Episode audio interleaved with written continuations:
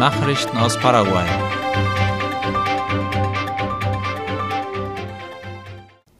Peña spricht mit katholischen Bischöfen über die Bedürfnisse der schwächsten Bevölkerungsgruppen. Die Bischöfe der katholischen Kirche Paraguays haben den Staatspräsident Santiago Peña empfangen, und zwar war es auf ihrem letzten Treffen in diesem Jahr, so La Nación. Im Mittelpunkt des Treffens standen der offene Dialog über die nationale Realität und die Verpflichtung zur Zusammenarbeit zugunsten der schwächsten Bevölkerungsgruppen. Bei der Gelegenheit haben sich die Bischöfe die Regierungsprojekte des Präsidenten und seines Teams angehört.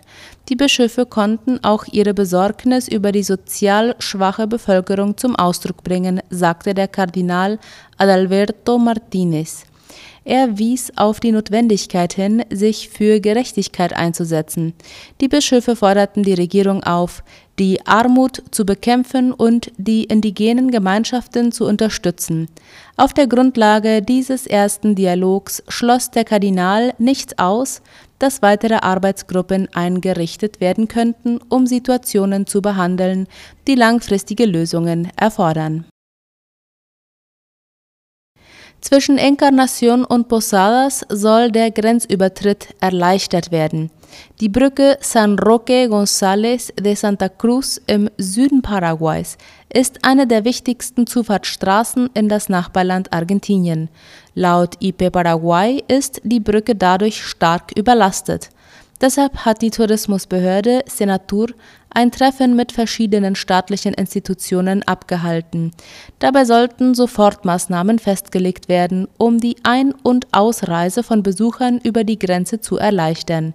Die Teilnehmer forderten unter anderem, dass das Ministerium für öffentliche Bauten und Kommunikation MEOPC damit beauftragt werden solle, Projekte durchzuführen, die den Verkehr entlasten würden. Auch wurde die Möglichkeit diskutiert, die Betriebszeiten von öffentlichen Verkehrsmitteln über die Brücke zu verlängern. Die Mitglieder der Arbeitsgruppe waren sich einig, dass es zudem notwendig sei, die Gespräche mit argentinischen Behörden zu verstärken.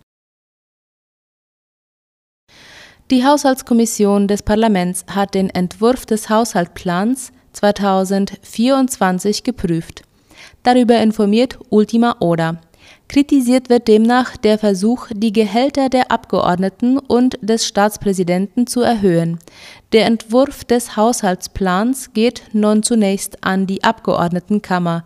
Bis zum 15. November muss er entweder angenommen oder abgelehnt werden. Brasilien will Hubschrauber an Paraguay spenden. Der Finanz- und Steuerausschuss der brasilianischen Abgeordnetenkammer hat ein Projekt der Regierung von Luiz Inácio Lula da Silva gebilligt. Laut ABC Color wird damit die Spende von zwei Helikoptern an Paraguay genehmigt. Der Gesetzentwurf Nummer 331/20 muss nun vom Ausschuss für Verfassung, Justiz und Staatsbürgerschaft geprüft und anschließend dem Plenum zur Genehmigung vorgelegt werden. Der brasilianische Staatschef möchte zwei Hubschrauber vom Typ Bell Aircraft 412 Classic spenden. Die Kosten für die Überführung sollen von der brasilianischen Bundespolizei übernommen werden. Ziel des Projekts ist, die Hubschrauber zur Überwachung der Grenze zwischen Paraguay und Brasilien einzusetzen, wo Drogenhandel, Schmuggel und andere grenzüberschreitende Verbrechen gemeldet werden. In Argentinien sitzen mindestens 50 paraguayische Lastwagen fest. Aufgrund angekündigter Schneestürme ist die Fernstraße 7 gesperrt, die Argentinien und Chile über die Anden verbindet. Laut ABC Color sind dadurch zahlreiche Lastwagen aus verschiedenen Ländern gestrandet. Aus Paraguay sitzen mindestens 50 Lkw-Fahrer fest, heißt es. Die Weiterfahrt sei voraussichtlich erst am Freitag möglich, erklärte einer der Fahrer Gustavo Soria. Demnach wartet eine weitere Gruppe Lastwagenfahrer in der Gegend von Mendoza auf die Weiterfahrt. Sie würden aufgrund des Kraftstoffmangels im Nachbarland kaum tanken können, so Soria. Laut argentinischen Medien wirkt sich der Mangel vor allem in den Grenzgebieten aus. Insbesondere im Norden gab es Berichte von geschlossenen Tankstellen und dem begrenzten Verkauf von Treibstoff. Derlis Maidana ist neues Mitglied des Magistraturgerichts. Wie La Nation schreibt, wurde Maidana heute im Namen des Senats vereidigt. Am 23. Oktober waren in einer ordentlichen Sitzung die Vertreter der Senatorenkammer vor dem Magistraturgericht gewählt worden.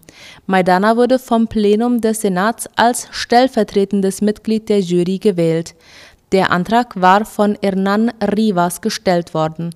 Zudem war ein Stellvertreter des Magistraturgerichts zurückgetreten, dessen Posten heute auch frisch besetzt wurde. Das Magistraturgericht JEM führt die Gerichtsprozesse, wenn Richter und Staatsanwälte angeklagt werden. Sowohl die Abgeordneten als auch die Senatorenkammer haben jeweils einen Vertreter. Den Senat repräsentiert ab heute Derlis Maidana. Nachrichten aus aller Welt. In Lateinamerika sollen Millionen Schüler digital vernetzt werden. Der erste gemeinsame Plan der Weltbank und der Interamerikanischen Entwicklungsbank WIT 3,5 Millionen Schüler in Lateinamerika sollen digital vernetzt werden. Darüber schreibt Latina Press. Sie werden an der digitalen Transformation des Bildungswesens in 16 Ländern der Region arbeiten, in die sie bereits 512 Millionen US-Dollar investiert haben und in den nächsten zwei Jahren weitere 400 Millionen US-Dollar investieren wollen.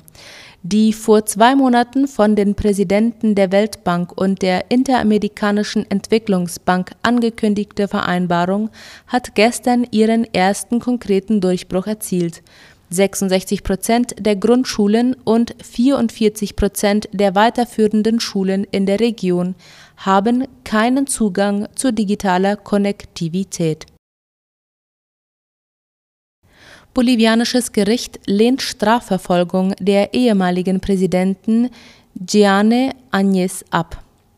Die Staatsanwaltschaft hat laut der Deutschen Welle beantragt, die ehemalige Präsidentin wegen ihrer mutmaßlichen Verantwortung für den Tod von 20 Menschen während der Proteste im Jahr 2019 strafrechtlich zu verfolgen. Doch der Antrag wurde von einem Gericht abgelehnt, wie es heißt und zwar mit der Entscheidung des Gerichts in El Alto, einer Stadt in der Nähe von La Paz. Laut den Anwälten von Agnes ebnet die Entscheidung den Weg dafür, dass der Fall aus dem Strafverfahren herausgenommen und nach Zustimmung des Kongresses vom obersten Gerichtshof geprüft wird. In einer Pressekonferenz erklärte der Anwalt Luis Guillén, dass das ordentliche Strafgericht in El Alto die Immunität des ehemaligen Präsidenten anerkennt und deshalb den Antrag der Staatsanwaltschaft auf eine 30-jährige Haftstrafe für Agnes ablehnt. Mittelamerika in höchster Alarmbereitschaft wegen des Tropensturms Pilar. Mittelamerika bereitete sich gestern auf den Tropensturm Pilar vor, wie die Deutsche Welle schreibt. Der Sturm zieht vom Pazifik heran und hat in El Salvador bereits zwei Tote und eine vermisste Person gefordert, wie es heißt.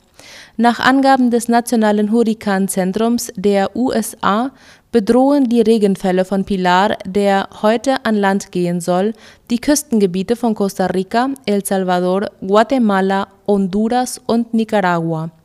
Das Klimaphänomen erreicht Mittelamerika am 25. Jahrestag des Hurrikans Mitch, der etwa 9000 Tote forderte und den Ländern der Region wirtschaftliche Verluste in Millionenhöhe bescherte. Chiles Rat billigt neuen Magna Carta Vorschlag. Der konservative chilenische Verfassungsrat hat gestern mit großer Mehrheit seinen Vorschlag für eine neue Verfassung angenommen, der am 17. Dezember einer Volksabstimmung unterzogen werden soll. Darüber schreibt die Deutsche Welle. Der aus 17 Kapiteln und 216 Artikeln bestehende Text wird vom gewählten Gremium am 7. November offiziell an Präsident Gabriel Boric überreicht. Allen Umfragen zufolge ist eine Ablehnung im Referendum aber sehr wahrscheinlich. Die Befürworter des Textes argumentieren, dass er Freiheit und Sicherheit garantiere und dem Land wirtschaftliche und rechtliche Sicherheit gebe, während seine Kritiker ihn als parteiisch bezeichnen. Soweit die Nachrichten heute am Dienstag. Ich wünsche einen angenehmen Abend. Auf Wiederhören.